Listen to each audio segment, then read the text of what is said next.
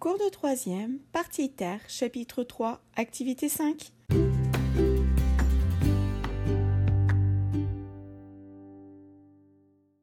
Bonjour à tous, j'espère que vous allez bien. Lors du dernier cours, nous avons appris que les plaques lithosphériques s'écartent quelques centimètres par an. C'est la divergence. Elle se produit au niveau de l'axe des dorsales. En effet, lors de la subduction, l'ensemble des plaques océaniques sont tirées vers la fosse océanique. Du magma se forme et remonte au niveau des dorsales, formant du coup du volcanisme ici effusif. Il nous reste un dernier relief à étudier, ce qui nous amène à la question comment les montagnes se forment-elles?